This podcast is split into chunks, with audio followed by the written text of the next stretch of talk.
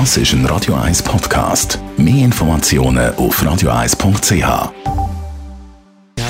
Gesundheit und Wissenschaft auf Radio 1. Unterstützt vom Kopfwehzentrum Irlande Zürich. www.kopfwww.ch Das ist mal eine von der ganz, ganz, ganz, ganz grossen Fragen. Wie kann man den Alterungsprozess stoppen bei uns, von unserem Körper? Logisch, es gibt äh, Botox und Filler und verschiedene Eingriffe, die man kann ein bisschen straffen kann. Aber so ein Gesamtkonzept, etwas, das unseren ganzen Körper jünger macht.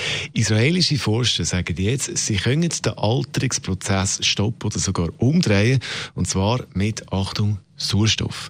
Die Forscher von der Uni Tel Aviv haben jetzt herausgefunden, dass eine einzigartige Behandlungs-, ein Behandlungskonzept in einer Druckkammer den Alterungsprozess kann stoppen oder sogar umdrehen, dass unser Körper ja, bis zu 25 Jahre jünger macht.